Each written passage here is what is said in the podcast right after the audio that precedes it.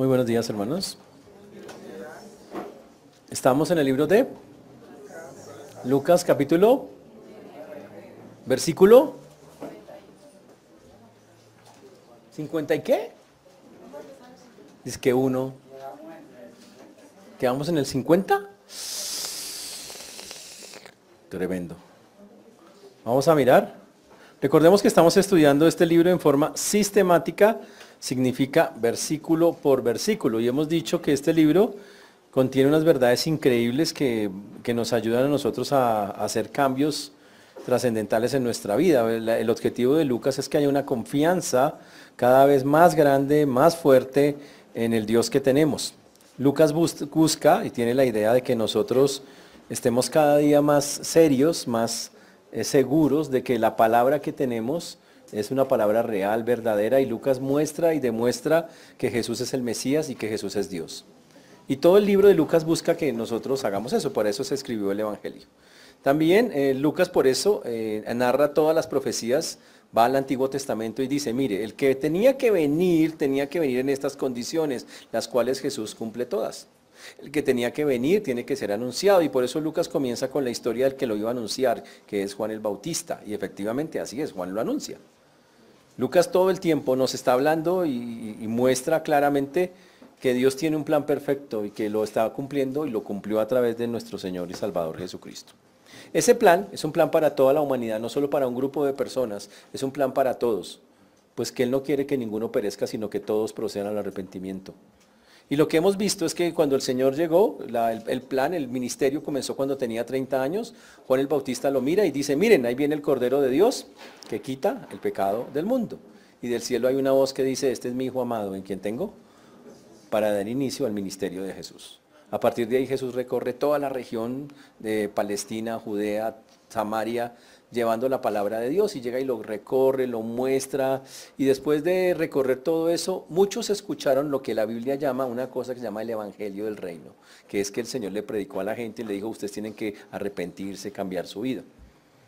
Pero Jesús se dio cuenta de algo, la mayoría de la gente lo escuchó, pero no lo siguió. O lo siguió por los, motivos equivocados. Lo seguían porque él daba comida gratis, porque él sanaba enfermos, porque él hacía cosas, pero no porque realmente lo siguieran. Entonces el Señor cambió el estilo y empezó a hablar por parábolas, para que solamente los que tuvieran oídos para él pudieran seguirlo. Y efectivamente, de ahí para adelante usted encuentra primero la parábola del sembrador, que básicamente es una, parábola que habla de, los, de, los, de las condiciones del corazón del ser humano, y empezamos a mirar una cantidad de parábolas que, tienen que ver específicamente eh, también y enseñanzas que tienen que ver con el amor al prójimo, pero donde el Señor ya no está hablando de manera directa, sino que solamente los que tienen oídos para oír entienden. Jesús recorre todas las ciudades y su fama crece y empieza a hacer cosas que demuestran que Él es Dios y que Él es el Mesías. Primero, eh, la Biblia dice que detuvo una tempestad, solo Dios puede detener tempestades. Después controló los espíritus. La Biblia dice que sometió a los demonios, que todos se sometieron a Él. Eso solo lo puede hacer Dios. Después de eso hizo resurrecciones. Solo Dios puede resucitar muertos. Demostró claramente, yo soy Dios. Por eso los discípulos, viendo lo que pasaba, eh, Jesús les pregunta, ¿quién soy yo? ¿Ustedes quiénes dicen que soy? Y Pedro muy valiente dijo, tú eres el Cristo de Dios tú eres el Cristo de Dios. Finalmente Pedro lo había entendido. Pero el problema de ellos es que pensaban que Jesús iba a ser el Mesías, el Mesías victorioso. Por su falta de entendimiento de las escrituras, solo miraron la parte donde me veían al Mesías ah, siendo rey, pero no miraron al Mesías siendo siervo antes de ser rey. Y por mirar eso, en su cabeza no cabía la idea cuando Jesús empezó a decir, me voy a morir, ellos dijeron, ¿cómo el Mesías que va a ser rey se va a morir? ¿Qué tal nuestro rey muerto? Eso no tiene sentido y por eso se chocaron mucho. Pero Jesús se lo repitió. Viendo Jesús que era inminente, que ya va a ir a Jerusalén hacia la muerte, entonces Jesús eh, hace algo increíble con tres personas, Pedro, Jacobo y Juan. Se va a un monte y se transfigura, se cambia, se transforma y lo pueden ver en su, en su forma celestial. Pedro, Jacobo y Juan lo ven, aparece Moisés, aparece Elías. Es una cosa impresionante. ¿Para qué lo hizo? Para que ellos entendieran, aunque voy a morirme, miren mi estado celestial. Yo soy, un día seré el rey. Que no pase ahorita, no hay problema, pero yo soy Dios mismo. Miren, miren, miren lo que es estar en la gloria con Dios. Y así lo hizo. Pero cuando Jesús baja con ellos tres de ese monte después de la transfiguración, los discípulos están agarrados con los líderes religiosos porque no pueden echar un demonio los discípulos. Y los líderes religiosos están diciendo que el nombre de Jesús no sirve para nada. Y Jesús entonces hace una, cosa, una acusación muy fuerte contra ellos. Les dice que son una generación, les dice no solo ellos, a todos, una generación de incrédulos que no quieren creer a la palabra. Que hasta cuándo se los tiene que aguantar. Literalmente dijo, hasta cuándo os he de soportar, dijo el Señor. Una frase muy fuerte de parte de Jesús. ¿Hasta cuándo? ¿Y qué fue lo que el Señor reprochó? La incredulidad de cada uno de ellos. Y vimos que a veces el Señor dijo, ¿cómo es posible que ustedes vean que yo detengo la naturaleza, detengo lo espiritual, detengo la vida o le doy la vida y fuera de eso ustedes digan, duden de mí? Eso no tiene sentido. Y por eso dijo que era una generación incrédula. Y acusó a todos, a los discípulos, a los líderes religiosos, y fue algo que vimos hace un par, un par de semanas con eso.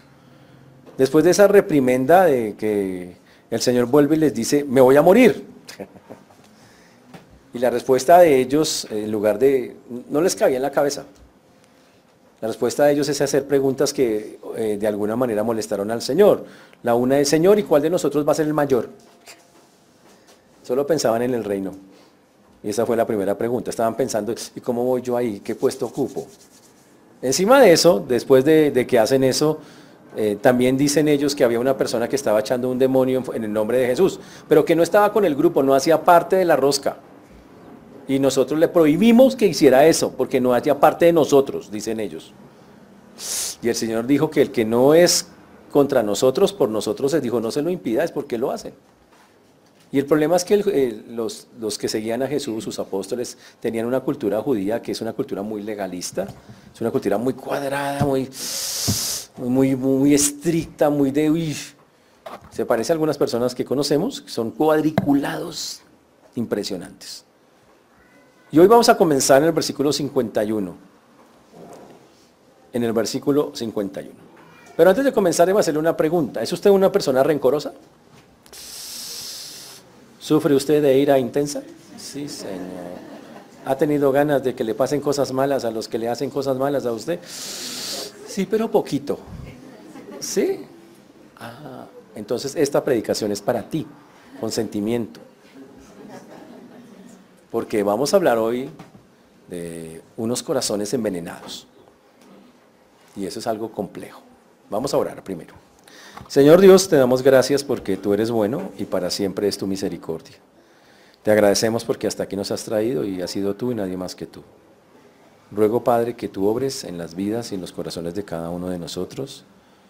Pedimos, Señor, que perdones pensamientos, palabras o acciones que no te han glorificado que nos ayude, Señor, a tener un corazón limpio delante de ti. Que nos ayude, Señor, para poder hablar con claridad y también para tener un corazón dispuesto para recibir tus verdades. Ten misericordia de todos los que nos escuchan, Señor. Te lo rogamos, te lo suplicamos, también de tu siervo quien habla. Ayúdanos, Señor, a salir edificados para la gloria y honra en Cristo Jesús. Amén. Y amén. Vamos a Juan capítulo 9, versículo 51. Perdón, Lucas 9.51. Gracias hermano por estar atento. Lucas 9.51. Lucas 9.51.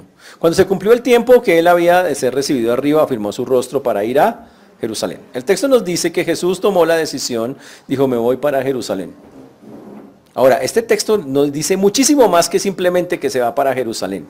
Estamos hablando que el Señor entendió que ya era el tiempo, después de la transfiguración y de lo que había pasado, de lo que acababa de pasar, que ya era el tiempo de ir a cumplir la misión para la cual había venido a la tierra. Él tenía claro eso. Él entendió que lo que venía se, estaba, se iba a dirigir directamente hacia la muerte. Esa es la parte increíble de, eh, de la historia. Para eh, esta parte, desde este punto de la historia hacia adelante, varios evangelios, los evangelios todos cuentan esa historia. El problema es cuánto se gastan en contarla. Marcos se gasta 53 versículos para, entre este momento hasta que Jesús llega a Jerusalén a morir. Mateo se gasta dos capítulos para decir eso. Y Lucas se gasta 19 capítulos para contar cómo llegó Jesús. tremendo eso, ¿no? 19, o sea, hasta el final del libro casi. Es una cosa impresionante para contar específicamente qué había pasado hasta allí. Ahora Jesús, ¿por qué va a hacer eso Lucas? Lucas quiere mostrarnos todo el camino hacia Jerusalén.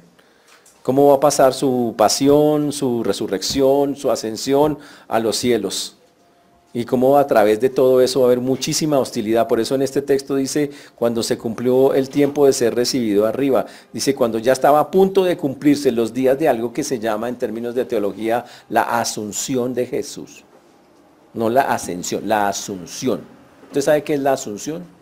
Es Asunción Paraguay, yo he ido, pastor. No, la asunción no la ascensión, la asunción. Vamos a aprender qué es la asunción. asunción significa elevación, elevarse a una dignidad. Entonces Jesús sabe que lo que va a pasar no termina en la cruz, termina cuando Él sea, cuando haya la asunción, cuando Él sea elevado a la posición que tenía antes. Ahí termina. Y Lucas nos va a narrar toda la historia hasta que llega a la asunción, a ocupar el lugar o el trono donde tiene que estar el Señor. Por eso asunción significa elevación a una dignidad. Y básicamente es eso. Ahora, equivale a ser llevado arriba. Jesús eh, sabe que la historia termina cuando Él esté sentado en el trono a la, derecha del Padre. Cuando esté en la majestad de las alturas. Hasta allá Él sabe que ese es el punto que debe allá. Y el texto dice que Él afirmó su rostro. La palabra es que se empeñó, que Él tomó la decisión muy fuerte. Me voy para Jerusalén. Uy, significa orientó la mirada hacia la meta que tenía por delante. Ahora, la meta que tenía por delante Jesús la conocía claro. Jesús sabía que partir hacia Jerusalén implicaba iniciar la marcha primeramente hacia la muerte. También sabía la resurrección y la ascensión y la asunción, pero ¿saben qué? Él sabía que iba literalmente hacia la muerte. Él sabía que no era el momento de reinar, era el momento de morir, eso también lo sabía. Él sabía que no era el momento de, ser glorificado, sino era el momento de dar, su vida en rescate por los pecadores. Era el momento de estar allí haciendo la parte más importante para nosotros. Igual que otros profetas habían muerto, él sabía, a mí también voy a morir, donde muchos han muerto. Y él la tenía clara que era así. Uy. Y entonces lo que está mostrándonos Lucas y nos va a mostrar en este texto es el regreso de Jesús literalmente al cielo no solamente su muerte y resurrección, es su ascensión al cielo o su asunción para que ocupe el lugar que tiene que ocupar. Esto es algo muy chévere porque nos enseña algo desde el comienzo de este texto. A veces nosotros tenemos la mira en las cosas temporales, solamente en eso. Ay, ¿cómo quedará Colombia con Alemania? Ah, ya jugaron ustedes, pues, con razón llegaron tarde hoy. Terrible, terrible. A veces tenemos la mente en las cosas de acá somos muy pegados a las cosas terrenales y no a las cosas eso. Eso en griego se llaman los cataicuntes, tremendo nombre ese, ¿no? Y si, los que aman la tierra, están pegados acá. Ay, la nevera, el televisor, no quiero irme, mi casa, mi carro, estos son las bellezas de acá. ¿Cuándo ha visto un entierro con trasteo? En las culturas paganas les ponen el trasteo, pero el tipo está muerto y cuando descubren la tumba se han robado las cositas. Lo tumbaron, pobrecito, él es que iba a llevar eso por allá a su, a su cielo y no, grave, qué tumba tan brava. Y eso es algo que a veces la gente piensa que es así, no, la verdad no. Debemos dejar de estar mirando lo temporal para entender que hay algo después, hay algo mucho más grande. Y el Señor lo tenía claro, porque el Señor pudo afrontar la cruz. Si Él solo mira la cruz, se devuelve. Él dijo, por el resultado que hay después. Eso me acuerda de algo que, que pasa Ustedes han ido al sur, me imagino que ustedes han visitado el sur. Tienen cara de, algunos de, estar por allá. En el sur, sur, sur, por el 20 de julio. ¿Sí? Usted sabe que antes de la gloria, ¿qué toca hacer? Pasar por la victoria. ¿Es en serio? ¿No, ¿no han ido? ¿No es verdad?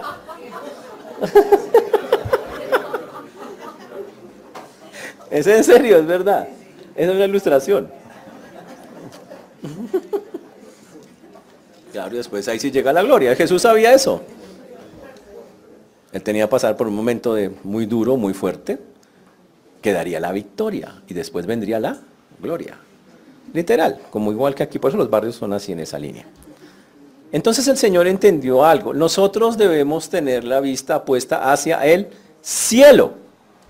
Cuando Él dice que afirmó su rostro, Él dijo, voy hacia Jerusalén, pero eso termina allá arriba, en el trono de Dios. La Biblia nos dice en Colosenses capítulo 3, versículo 1, que nosotros también deberíamos tener puestos los ojitos en otra parte. Eso se llama Colosenses capítulo 3, eh, eh, versículo número 3, versículos 1 y 2. 1 y 2.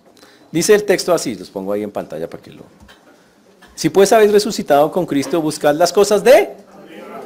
¿Dónde está Cristo sentado a la diestra de Dios? Poned la mira en las cosas de arriba, no en las de la tierra. Jesús tuvo claro, listo, yo hoy cumplo mi misión en la tierra y cada uno de nosotros tiene una misión acá que seguramente tiene que cumplir, pero el Señor dice, ponga los ojitos allá arriba. Y Jesús dijo, listo, dice que puso su cara inicialmente, su rostro hacia Jerusalén, pero él sabía que su cara finalmente iba a ir hacia el cielo, que es donde tenemos que estar nosotros. Y cuando el Señor estaba allí, entonces determinó ir eso, mandó a dos discípulos, obviamente él se encontraba en otra región y tenía que pasar hacia Jerusalén. Para pasar a Jerusalén había dos caminos. Uno era pasar por Samaria. Ese era uno de los caminos, pasar por una región que se llama la región de Samaria o los samaritanos.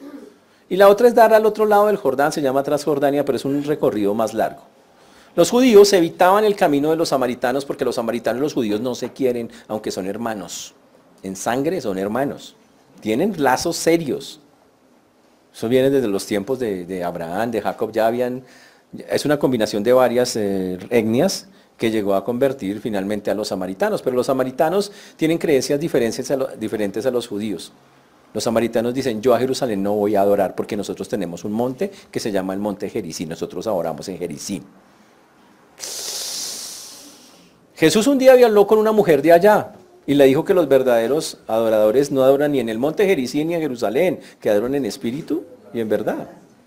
Pero los samaritanos dijeron, no, el único monte válido, el realmente certificado es el de Jericín. Y los judíos dijeron, el único monte donde uno puede adorar a Dios se llama Jerusalén, en el, ahí en el monte de Jerusalén. Uy. Fuera de eso, los samaritanos decían, nosotros solo creemos en los cinco primeros libros del Antiguo Testamento, o sea, el Pentateuco, Génesis, Eso, Levítico, Números y Deuteronomio. En cambio, los judíos creían en todo el Antiguo Testamento, lo que hoy tenemos como los 39 libros del Antiguo Testamento. Tremendo, ¿no? Ahora, las diferencias eran grandes. Ellos decían, si usted resulta que era un judío, iba, pasaba por la tierra de Samaria y usted decía, voy para las fiestas de la Pascua judía, el samaritano decía, pues olvídese, aquí no hay dónde tenerlo a usted. Porque usted se va a esa fiesta ya que nosotros no creemos. Ellos se cargaban cosita uno con el otro. ¿Está claro, señores? Y pasó.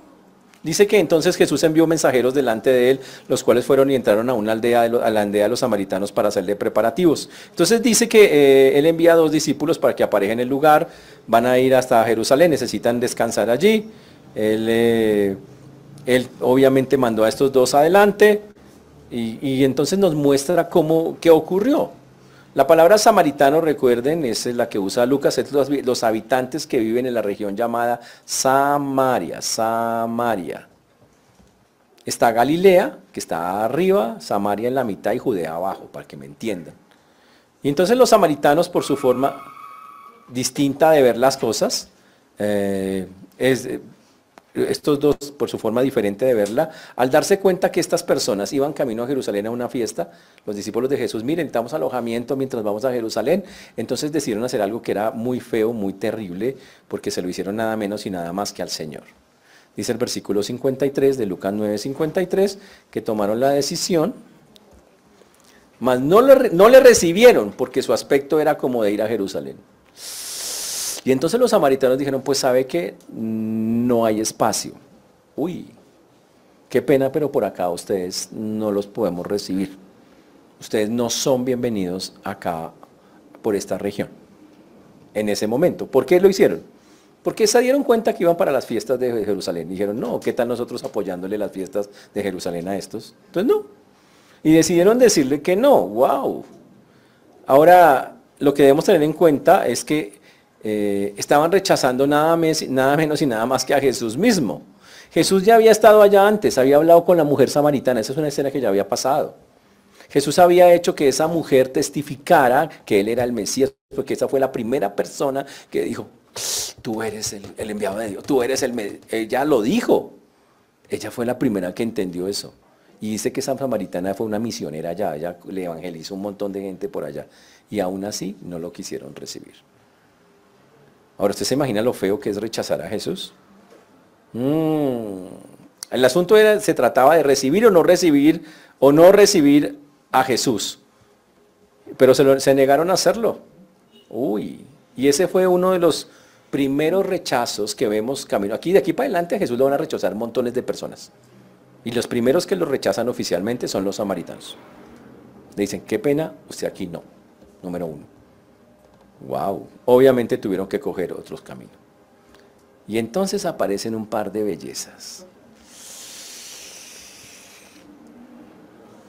Se llaman Jacobo y Juan. Ahora recordemos que este par de muchachos habían estado con Jesús en la transfiguración, habían visto una parte del cielo.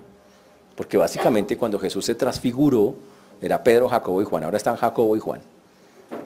Y resulta que estos muchachos habían estado viviendo la gloria de Dios, se habían estado metidos en la nube de la gloria de Dios, acaban de ver eso hace poquito, no habían pasado una semana y pico, dos semanas.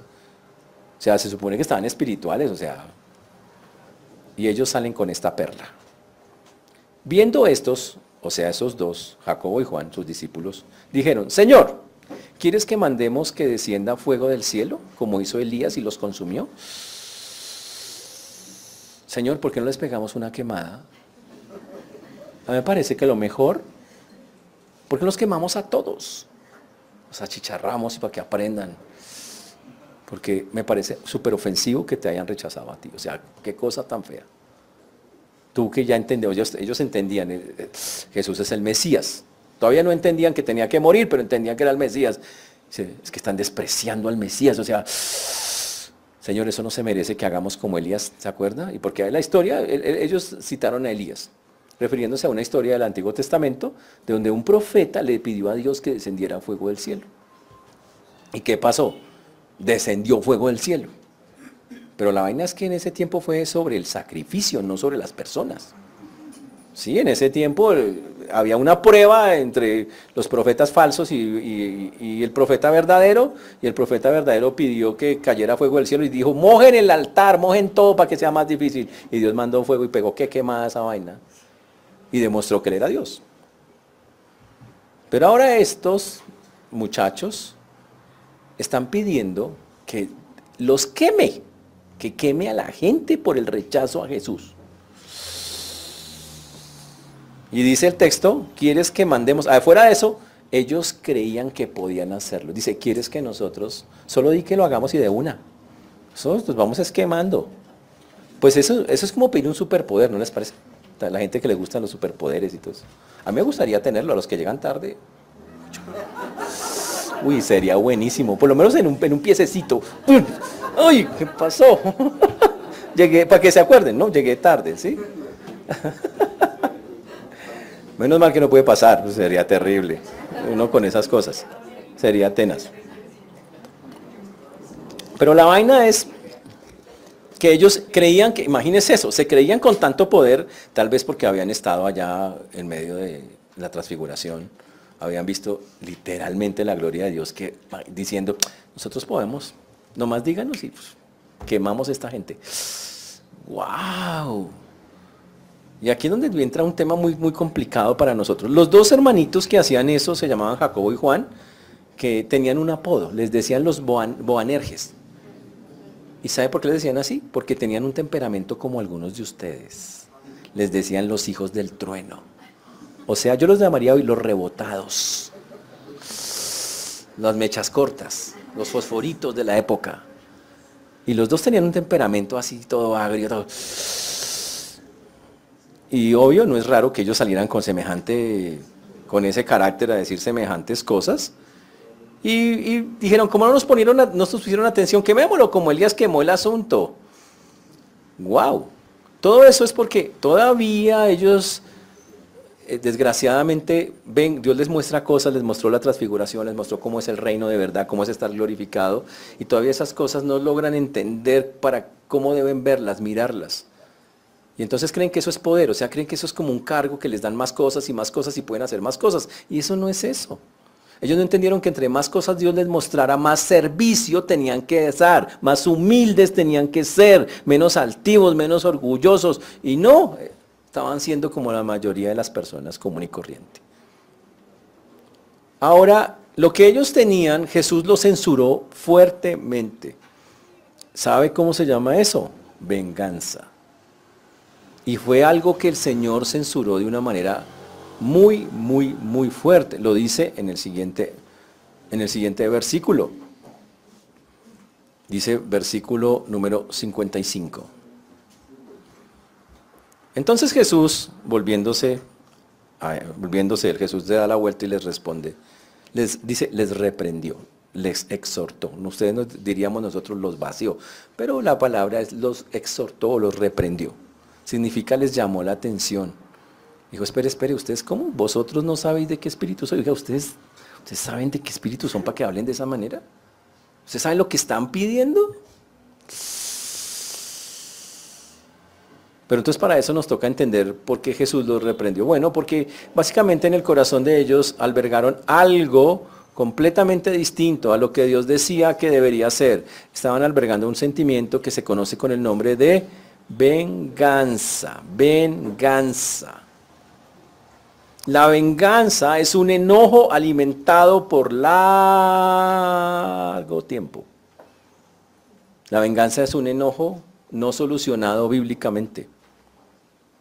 La venganza es una forma en que las personas quieren hacer un papel que no les corresponde y quieren ellos mismos hacer justicia.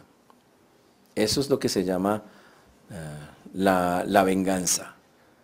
Y la Biblia habla mucho de, la venganza, pero más, pero más chévere es que la Biblia habla de muchas venganzas, pero habla más bien de cómo responder a la venganza. Entonces, para entender cómo es la venganza, usted tiene que examinarse cuando a usted alguien le hace malo, cuál es su deseo. Usted dice, Dios lo bendiga. ¿Sí? Todo amorosito. O usted dice que Dios lo bendiga. ¿Cuál es? Solo usted conoce cuál es la intención. Dios sí la sabe. Mm. Y eso es complicado. La venganza es algo muy dañino para todos nosotros. Y comienza cuando alguien me hace algo que no me gustó y yo no respondo bíblicamente. Y al contrario, me pongo a pensar en eso día y noche. Día 1 y me ofende. Día 15 ya estoy más ofendido. Día 30 estoy requete ofendido. Dos meses después, esperé que ojalá lo viera por ahí. Ojalá se me apareciera. Seis meses después es que ya usted ya planeó cómo. Dijo que parezca un accidente, que sea, yo ya sé, es que yo ya la tengo clara. Y es algo que tristemente es un pensamiento feo, resentido, dañino, constante, que a veces visita el corazón de algunas personas. Y lo, el problema de la venganza es que envenena el alma de una manera muy terrible. Cuando nos maltratan, nuestra respuesta muy animal es salir a atacar. Usted cierra los puños y usted dice, pero la venganza, señores, es naturaleza humana pecaminosa, no tiene nada de espiritual. Vengarse es como estar en la selva. En cambio, conceder gracias es la ley del reino. Conceder gracias, algo totalmente diferente. Y eso es lo que Jesús les va a enseñar a, les va a enseñar a ellos. dice, pero, pero pastor, es que que si usted conociera a mi esposo o a mi esposa, hmm, usted sabría lo que es la venganza. o si usted conociera a esa persona tan complicada, o a uno de esos hijos que tengo tan difíciles, o a mi ex que me maltrató, usted no se, daría cuenta, uy, es que de verdad uno le hacen unas cosas que me dan nervios, mejor dicho. Pastor, es que las cicatrices que tengo, esas arrugas de acá, no son de, es de la rabia, pastor. Me quedan así de la piedra que me da solo pensar eso. Y puede que yo no tenga la idea, pero la Biblia sí dice cuál es el problema si usted no trata la venganza de una manera bíblica. Porque yo no puedo evitar que usted le pasen esas vainas, pero sí puedo decir que Dios sí puede hacer unos cambios increíbles en cómo responder. Usted no puede cambiar el pasado, pero la respuesta a su pasado sí la puede cambiar. Porque si hasta ahora ha sido mala, es porque está pensando mal y está respondiendo mal a ese pasado. Porque la venganza es como, como algo como que va agarrando tu corazón y pues lo va, lo va cogiendo y... Y para eso voy a recurrir a un caso del Antiguo Testamento, un caso donde vea, literalmente, la venganza estaba para, o sea, para hacerse. Y vamos a mirar qué ocurrió. Imagínense que de una familia muy grande, tiene, esa familia tiene 12 hijos. Todos los niños son del mismo papá, pero tienen cuatro o cinco mamás diferentes. Esto es, una, historia bíblica contada de otra manera, ¿listo? Imagina también que tu padre es un tramposo y ha sido así por mucho tiempo, todos lo saben. Todos saben que mediante trampas le quitó a tu tío su parte de la herencia. Todos saben que salió corriendo como cobarde para impedir que lo agarraran. Ahora, imagínese que tu tío abuelo, mediante engaños, hizo que tu padre se casase con la hermana de tu madre. Fuera de eso, emborrechó a tu padre antes de la boda e hizo que se fuera al altar con la hija, con la hija, con la otra hija que no era, en lugar de la hija que a él le gustaba. Uy, qué bonita familia. Pero eso no frenó al papá. Simplemente se casó con las dos. La que amaba no podía tener hijos, así que entonces ella le sugirió que se metiera con su criada. Uy, tremendo eso. Y por último la esposa con que la padre había deseado casarse, al fin quedó embarazada y, y nació ese hijo favorito, el hijo preferido. Y todos los hermanos lo saben. ¿Ya saben de quién está hablando? Y, resulta que el muchacho era el hijo preferido, le ponían las, al tipo, al, chino le daban el carro, que, necesitaba, que quiere comprar. Al chino lo mandaban a los campamentos y a los otros, ustedes trabajan mientras el otro está en el campamento. Increíble. Y el, niño había sido educado en medio de una cantidad de privilegios y los hermanos empiezan a, llenar de rabia y de ira contra ese muchacho hasta que un día ya no se lo aguantan y dicen, ¿sabe que hay que matar a ese chino? Es que me, ¿sabe que no es justo? ¿Cómo así que mi papá tiene un favorito? Hay que matarlo. ¡Wow! Y entonces ellos dicen, ven que va pasando una caravana y dicen, ¿ustedes para dónde van? Se lo vendemos, barato. Y fuera de eso le dicen al papá que un animalito, eh, una bestia se lo, comió papá y se lo encontramos esa ropita. O sea, fuera de eso engañan al papá, le dicen que el hijo se murió. Y cuando usted menos se da cuenta, usted está rodeado de personas desconocidas, aprendiendo un idioma que no comprende, viviendo en una cultura que usted jamás había estado. Esa es la historia de José, el hijo favorito de Jacob, en una familia extraña. Y él tenía razones para estar enojado. Todo eso que le pasó para estar rebotado con la aviación, ¿no? Imagínese que a usted, un chino joven, lo cojan y lo... Y él tenía todas las razones para llegar. Y... Fuera de eso, llegó allá y no le fue bien. Entonces se convirtió en siervo allá del, casi que del servicio secreto del faraón, el que cuidaba al faraón. Y la esposa del jefe trató de seducirlo y cuando se negó lo mandaron a la cárcel. Le fue mal. Y fuera de eso el faraón se enteró de que José podía interpretar sueños y ya después de mucho tiempo él en la cárcel lo sacó de allá y lo logró interpretar. Y entonces eh, cuando José interpretó los sueños lo promovieron de la prisión del palacio a un puesto de primer ministro, la segunda posición más importante de Egipto. Y la única persona ante la cual se inclinaba José era el rey. Mientras tanto, Jacob, que estaba ahí en la tierra prometida, tenía hambre junto con su familia. Y entonces el padre de José envía a sus hijos a Egipto para que traigan comida. Los hermanos no lo saben, pero cuando, cuando menos se dan cuenta están frente al mismo hermano que vendieron hacía 22 años. Y alguien decía, uy, chévere que se lo pongan a uno ahí en la mano tener esas pintas 22 años después, imagínense. 22 años, imagínense 22 años, ¿qué tanto se puede envenenar uno el alma? Uy, todos los días pensando, un día, un día tendrán que llegar, van a aparecer un día, y a qué horas estarán por aquí. Interesantísimo eso, y José los tiene enfrente y dice que pasaron 22 años. ellos no reconocen a José, pero José los reconoce. Están un poquito más calvos, barrigones, bueno, no sé. Pero son los mismos, son los mismos hermanos. Imagínense los pensamientos de José. La última vez que eh, vio José esas caras fue desde el fondo de un pozo, sáquenme. Antes que lo vendieran, esa fue la última vez que los vio. Y la última vez que estaban pronunciando el nombre de José lo estaban maldiciendo, insultando. Y ahora José tiene la oportunidad de vengarse. José tiene el control total en Egipto. Él hace así y los hermanos están muertos. Él puede decir, ¿sabe qué? Póngalos en los grilletes y déjenlos tantos años como yo estuve allá en el calabozo egipcio. Póngalos a dormir como me tocó dormir a mí. Póngalos allá en el barro para que aguanten así como me tocó a mí en el piso. O mejor, que limpien pisos como yo lo hice por varios años. Y que aprendan egipcio, que eso es complejo. Póngalos a que aprendan egipcio también. Y la venganza está a la mano de José. Hay poder para vengarse. Tiene todo para hacerlo. ¿Y no le ha pasado a usted a veces? ¿No ha sentido como esa la tentación de vengarse? Y usted dice, pero es que él me lastimó, él me abandonó. Es culpable. Tiene que pagar todo lo que hizo. Es lo justo. Es que ustedes ven muchas novelas, entonces por eso lo hago así.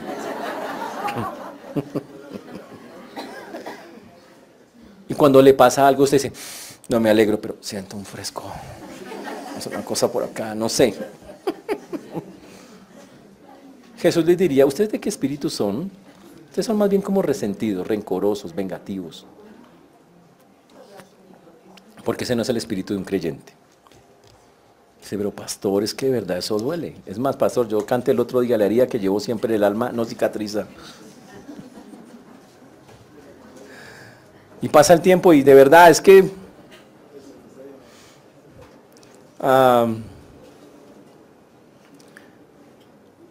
yo les pregunto, ¿quién nos dio la salvación? Y la respuesta es obvia, ¿quién nos la regaló? Dios. ¿A través de quién? De Jesús. cuando nosotros nos metimos con Dios, Dios dijo, hay unas cosas que ustedes tienen que hacer y hay unas cosas que yo tengo que hacer. Y cada uno tiene que hacer su propia parte. Pero una cosa donde Dios dice, hay una cosa que yo digo claramente en la Biblia que yo hago y que usted no puede hacer. Entonces hágame el favor de no meterse donde yo no lo he llamado. Y está en Hebreos capítulo 10, versículo 30.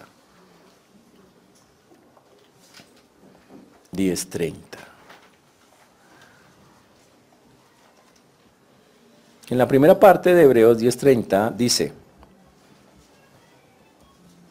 Pues conocemos al que dijo, mía es la venganza, yo daré el pago, dice el Señor. El Señor dice, mía es, yo soy el que la ejecuto, nadie más puede hacerla. Uy, mía es la venganza, yo daré el pago. Y eso nos abre otro, otro, otro costal de cosas impresionantes. Cuando usted piensa en la venganza, ojo con eso, ¿En qué piensa? ¿Que algo malo le pase a esa persona? Dice que, que le pase algo que sienta, que, uy, que sienta lo mismo que yo sentí, que viva lo mismo que yo viví, que pague lo que hizo. Mucha novela. Si usted fuera el acusado, ¿le gustaría que oraran así por usted? ¿Le gustaría que la gente estuviera hablando, uy, que ojalá le pasen? ¿Le gustaría si usted fuera el que estuviera en la silla? ¿Eso es lo que le gustaría? ¿Por qué quiere hacer eso con otros si a usted no le gustaría eso? Ahora voy a decirle la parte cruel de la historia. Si yo soy un creyente y una persona me hace daño, pues claro que me va a doler. Y puedo llorar, claro, puede llorar, llore. Pues por supuesto. Suelte su corazón, derrámelo con el Señor. Pero perdone. Y después de perdonar, la Biblia dice, y esa es la parte interesante, empiece a orar por esa persona. Pero no ore diciendo, Señor, trátala, acábala, achichárrala. No, eso no es el asunto. Es que hay algunos, yo les veo las caras como que, uy, es que quiero que... Eso les manos se les, se les puño, se les enrosca todo. No. ¿Sabe qué tiene que orar usted? Señor, está en tus manos, que te conozca que ojalá, Señor, pueda conocerte y cambiar y que, porque todo eso es una consecuencia de que no te tiene a ti. Esa es la consecuencia más grande de que una persona ande sin ti. Me toca orar porque se salven. Me toca orar porque ellos alcancen al Señor. Me toca orar porque Dios los bendiga. Eso es lo que me toca orar. No me toca orar porque Dios los mate ni que caiga fuego del cielo y les pegue su quemada. Usted dice, uy, pastor, pero es que eso es complicado. ¿Usted está seguro que eso es lo que dijo el Señor? Claro, lo dijo en el Antiguo y en el Nuevo Testamento. ¿Sabe cómo dijo en el Antiguo Testamento la misma cosa? En el Antiguo Testamento, en Proverbios 20, 22, el Señor dijo lo siguiente. No digas, yo me vengaré. ¿Qué dijo? Espera a Jehová y Él te salvará. Uy. Señores, el juicio corresponde a Dios. El juicio corresponde a Dios. No le quite el papel a Dios. Cuando usted hace eso, usted está diciendo, Señor, como tú no haces las cosas, o sea, Señor, yo sé que la venganza es tuya, pero lo que pasa es que como tú no castigas lo suficientemente fuerte, pues yo te quiero ayudar. Porque es que tú sí eres todo como blandito a ratos. Yo en cambio sí le digo de todo cuando lo tengo enfrente, le digo de todo. que... Pero tú todo amoroso, ay, no cambia, por favor. Todo tierno con la gente, amoroso y todo. Entonces, pues yo te ayudo, porque es que, no sé, me parece que lo justo es que reciba su merecido. Pero usted está olvidando algo, el que la, la persona que se merece que le peguen su quemada, primeramente somos nosotros. La Biblia dice, por cuanto todos pecaron están destituidos de la gloria de Dios. Si alguien se merece el infierno y que le peguen su quemada, pero así consumiéndole la llama y todos a nosotros. Pero ¿sabe qué tuvo Dios de nosotros? misericordia.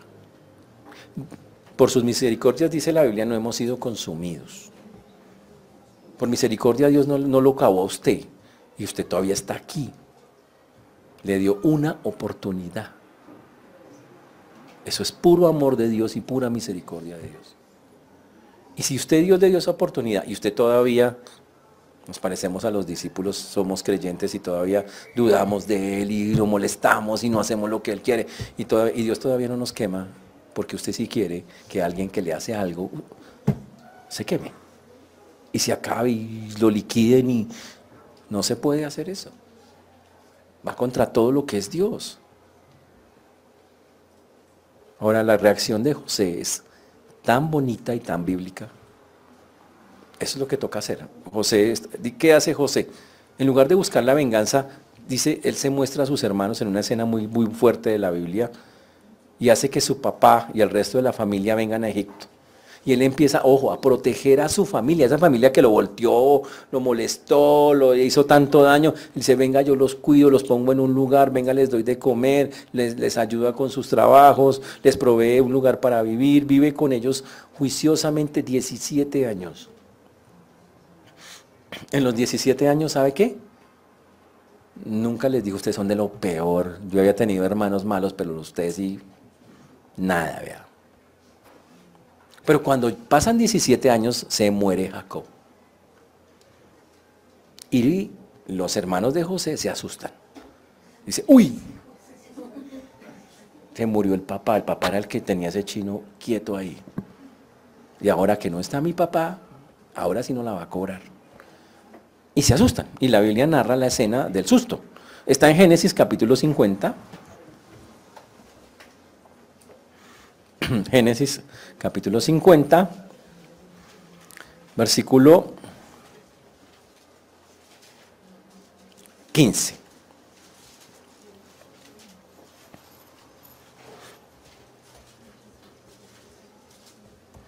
Es que el pecado atemoriza. Ellos sabían que la habían embarrado. Y dijeron, no, llevamos 17 años así, pero es que, es que mi papá estaba ahí, mi papá siempre controló a José. Pero dicen ellos lo siguiente, viendo los hermanos de José que su padre era muerto, dijeron, quizás nos aborrecerá José y nos dará el pago del todo el mal que le hicimos. Ellos decían, no, no, ahora sí no la va a cobrar. Y ellos dicen, no, ellos admiten del mal que le hicimos, entienden, yo, nosotros le fallamos a él, nosotros pecamos contra él.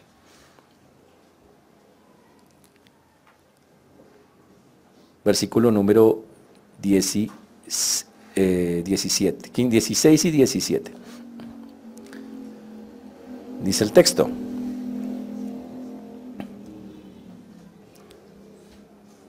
Y enviaron a decir a José, miren lo que miren las bellezas, todos asustados.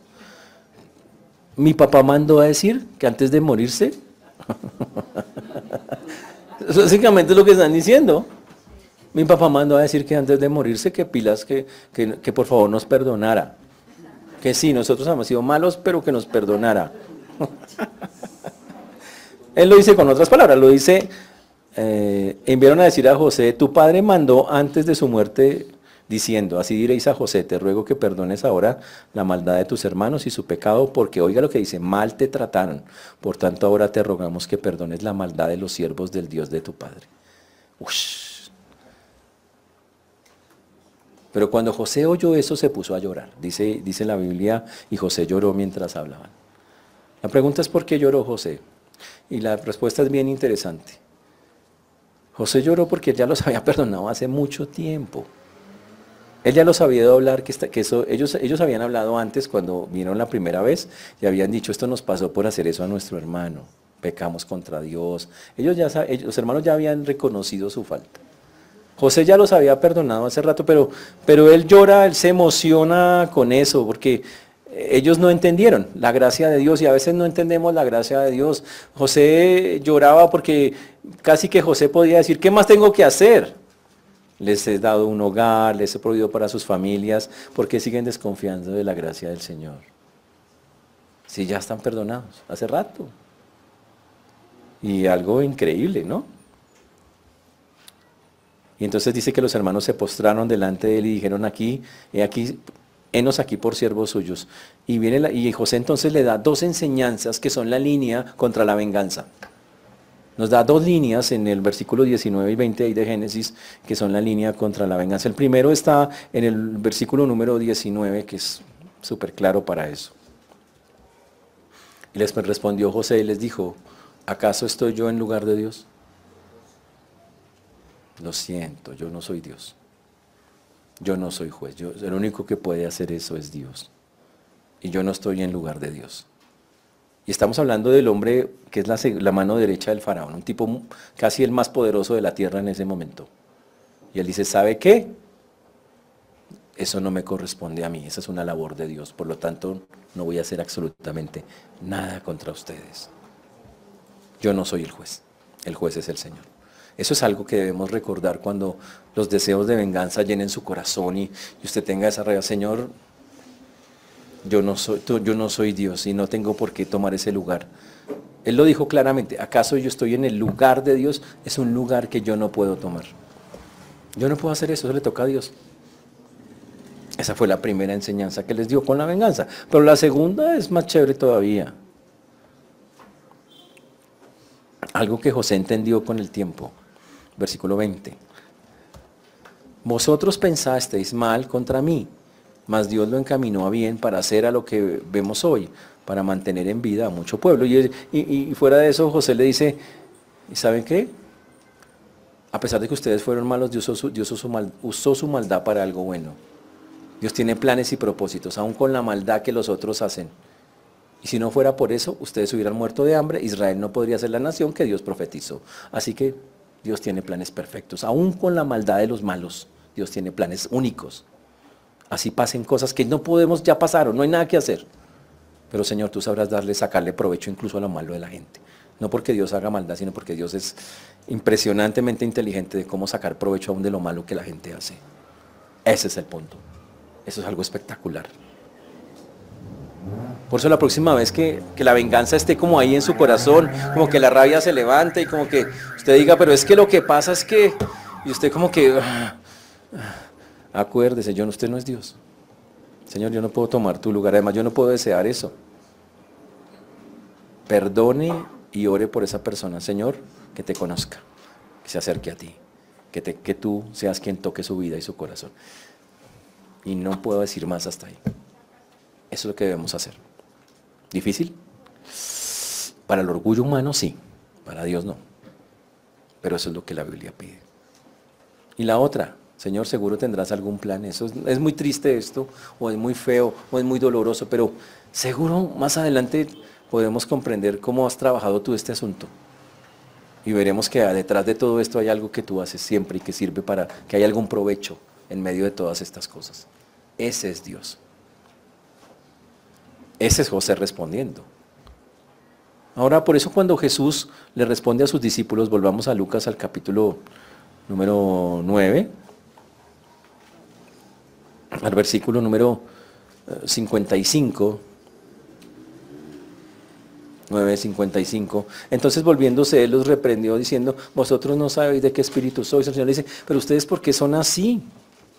Es que ustedes no se han dado cuenta de qué espíritu son.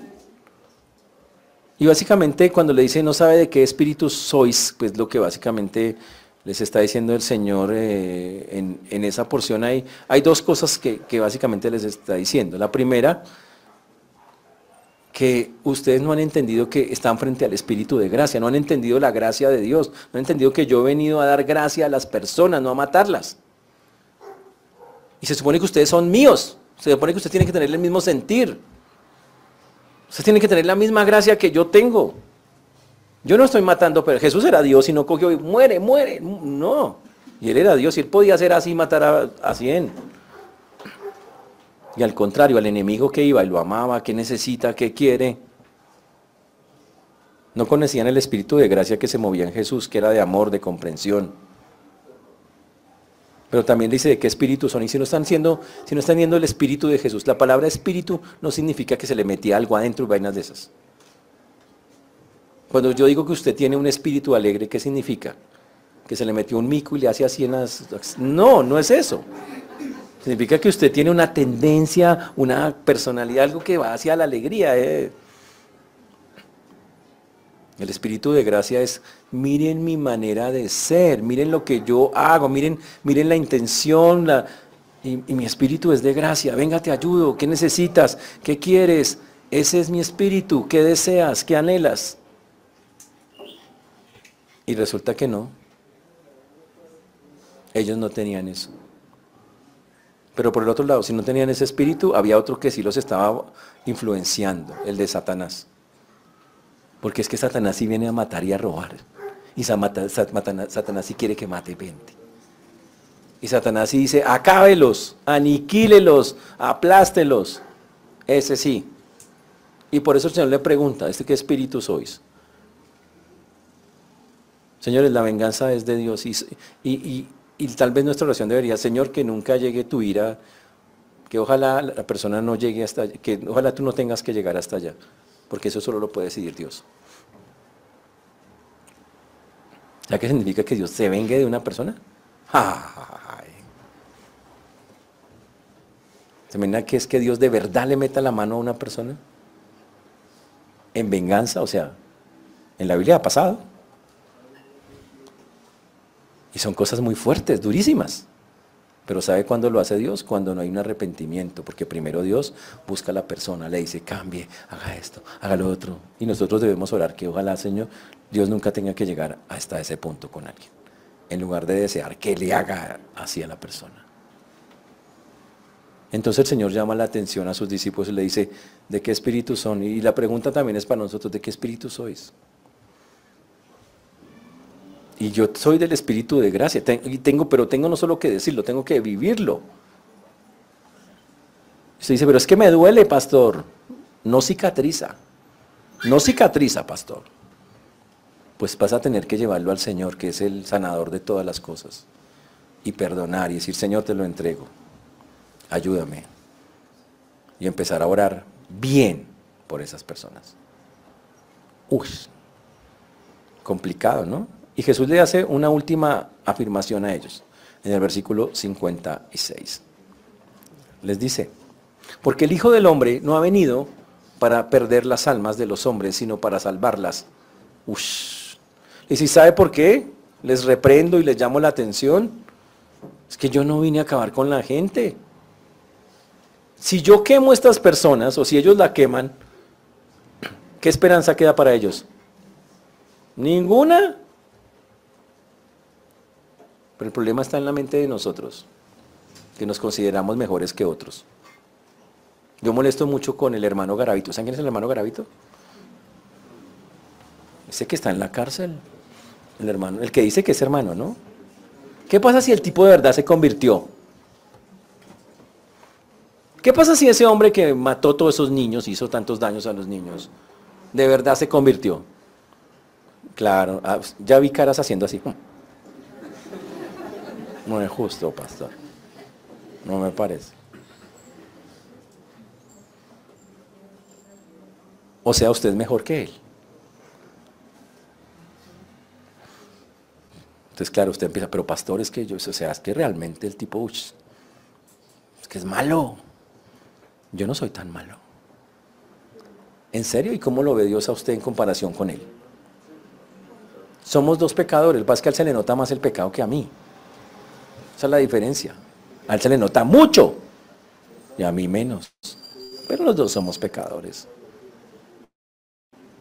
Y si Él me perdonó a mí, que cometí 13 millones de pecados, a Él que cometió 30, ¿no puede perdonarlo? Se pasó, pues no es la cantidad, es la calidad de los pecados.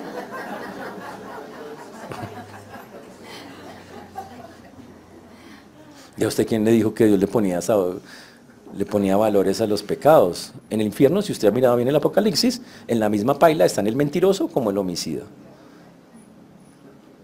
Y un mentiroso es diferente a un homicida para nosotros, pero para Dios esto es pecado y esto es pecado para la misma paila. Entonces, ¿dónde está el problemita entonces? Acá, en nosotros. No concibimos la idea de que la gracia sea para los más malos. O sea, es para unos malos, pero no para todos los malos. ¿En serio? Así es como dice la Biblia. Uy. Entonces no deberíamos estar leyendo a Pablo, las epístolas paulinas, todas esas cartas de ese hombre, de ese sicario asesino del Pablo. El tipo mataba a cristianos a pedradas. Eso es peor todavía, a pedradas. No leemos las cartas de él, no nos guiamos por él. Entonces, hay que dejar de ser tan cuadriculados, tan, tener un sistema de valores tan descuadrado, no, tan cercano al de Dios. Todos somos pecadores. El Señor murió por todos. Y Dios puede conceder el perdón a uno de los peores. ¿Y sabe qué, debo hacer ante eso? Lo mismo que pasa en el cielo. Cuando un pecador se arrepiente, hay gozo en el cielo. Eso es lo que debería pasar en mi vida también. Que se convirtió en granito. Gloria a Dios y fue verdad. ¿Eso borra sus faltas? No, las humanas no. ¿Morirá en la cárcel? Sí, seguro. Pero en el cielo me lo voy a encontrar y va a ser mi hermano en Cristo. Apenas voltean los ojos ustedes, ¿no?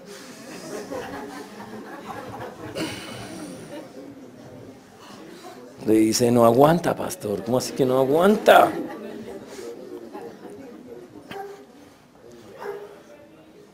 ¿Sabe por qué no aguanta? Porque en su mente usted se cree mejor que él. No se da cuenta que la Biblia dice que todos, por cuanto todos pecaron y están destituidos, que no hay justo ni a uno, que no hay quien haga lo bueno, que no hay ni siquiera uno, dice la Biblia. Eso es creerme superior a alguien y no está bien, porque la Biblia dice que ninguno tenga más alto concepto de sí mismo que el que debe tener, sino que piense de sí con cordura, o sea, con lo que soy, con una realidad. Soy un pecador redimido por el Señor. No me lo merezco, pero el Señor así lo hizo. Gracias, Señor. ¿Está claro eso? Uy, qué rayado eso para muchos. Están rayados ya. Pero así lo dice la Biblia y así toca aplicarlo en la vida real.